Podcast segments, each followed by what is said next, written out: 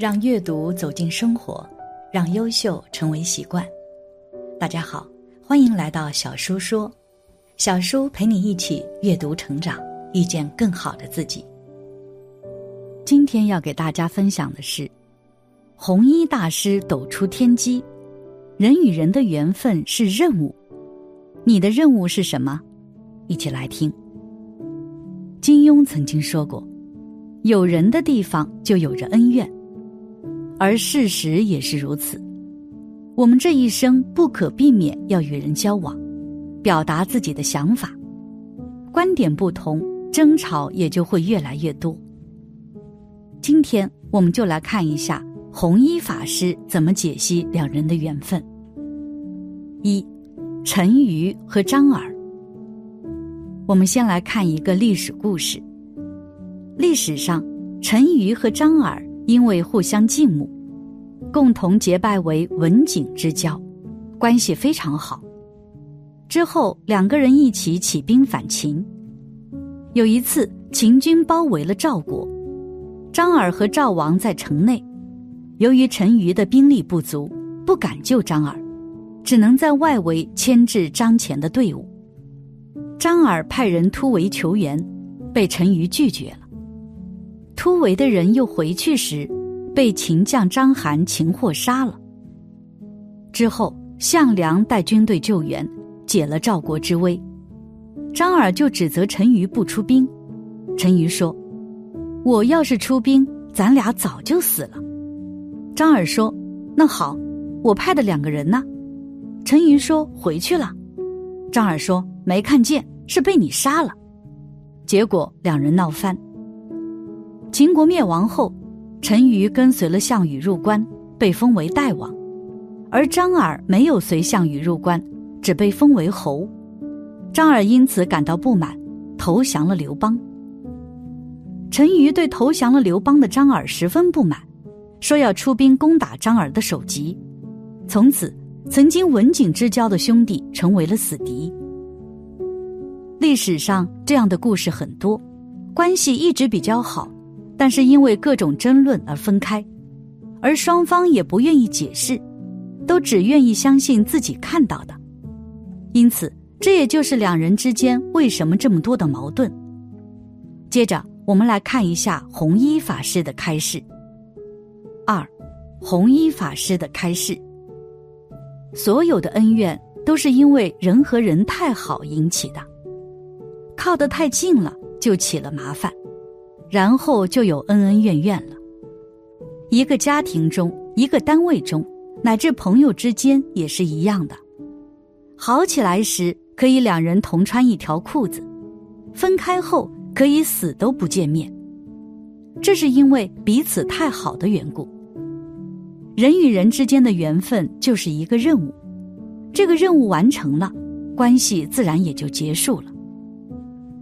弘一大师在晚年时写了一首诗：“君子之交，其淡如水；直向而求，咫尺千里。”人和人的感情淡淡的就好，这样的关系能够维持的久。如果一直浓浓的，两人浓如蜜，就是要分开的时候。老子说的：“大曰是，是曰远，远曰反。”如果一直感情升温，一定会退温的，这是宇宙的规律。如果大家觉得只有红衣大师这样的人物才能领悟这种境界，那可就大错特错了。其实普通人也可以领会。请听一位佛友的自述：我一直以来都很少打电话给朋友，甚至朋友们的留言我也不回，我觉得平平淡淡的就好了。虽然很久不见了，但是见面了，大家还是朋友，因为我们的印象中一直保存在过去的美好中，就是这一点比较好。人和人适当的就要保持距离，对人且说三分话，要保持一定的距离。这个距离体现在说话上，真的要少说话，话多了都是废话，没有任何用处的。不管是夫妻之间也好，还是家庭中也好，适当的要保持距离，有了距离才有感情。以前认识一位师兄，因为彼此太好了，他说啊，你不要给我讲佛法，你可以度化得了别人，但是度化不了我。我想想也是，太近了嘛。后来他离开了当地，离开后我也懒得联系，所以慢慢的他就能想起我的功德，想起我的话，慢慢的觉得我的话很有道理，所以发现还是保持一些距离。我见过一句话：为什么佛陀旁边曾经出现了像善心比丘、提婆达多一样的叛徒呢？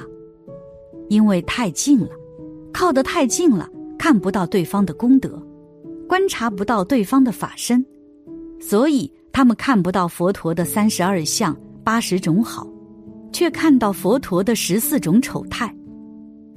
靠得太近了，缺少了一种恭敬心。看不到对方的功德了，感情好了，往往产生贪着心，而这种贪着心，就是将来我们恨对方的根源。没有爱，也就是没有了恨。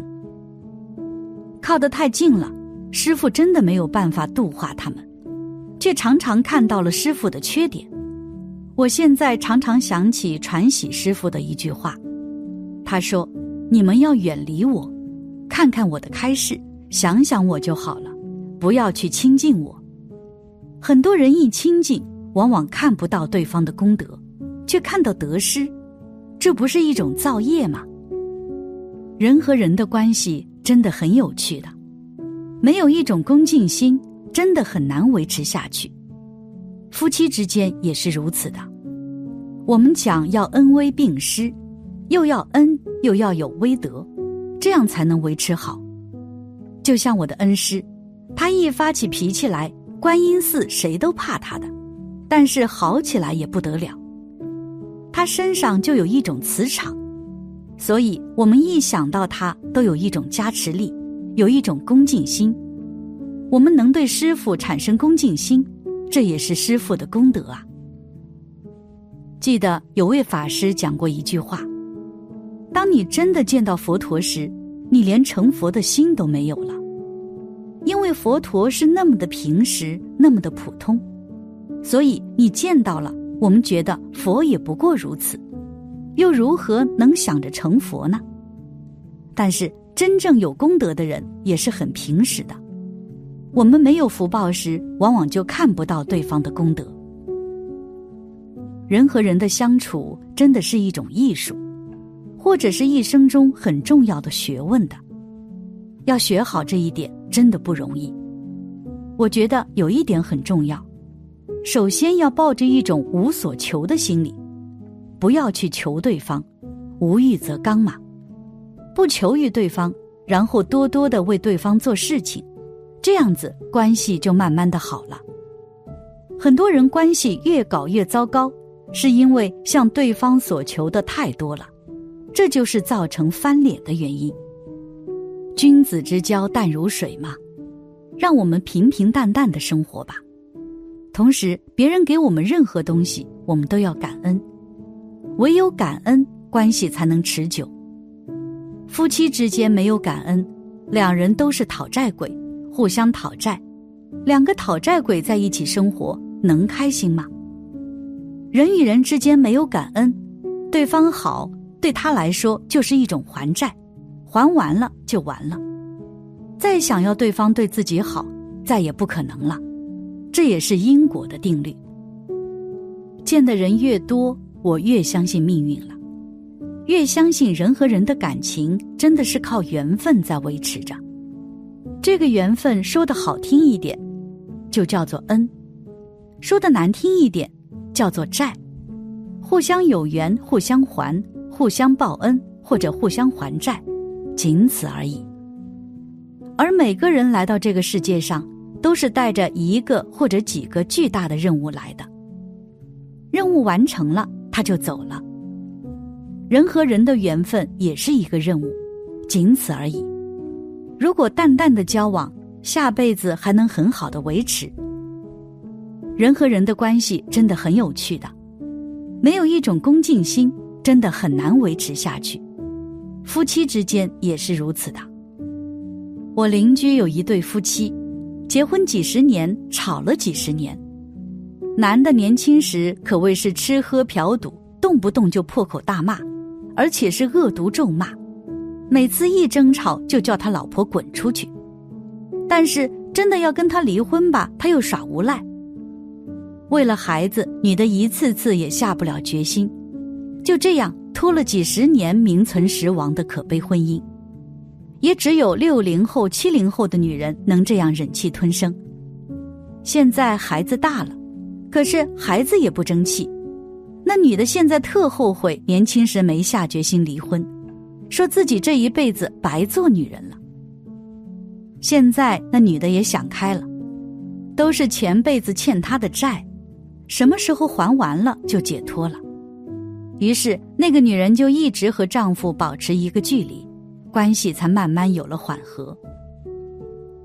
总之，这世间万物都在保持一个平衡，人与人之间的关系也是如此。如果超越了那个界限，矛盾也就产生了，甚至有些人还会做出过分的举动，最终破坏这段关系。因此，要想维系两人的感情，要掌握一个适当的距离。感谢你的观看，愿你福生无量。今天的分享就到这里了，希望你能给小叔点个赞，或者留言给出你的建议。别忘了把小叔分享给你的朋友，让我们一起成为更好的自己。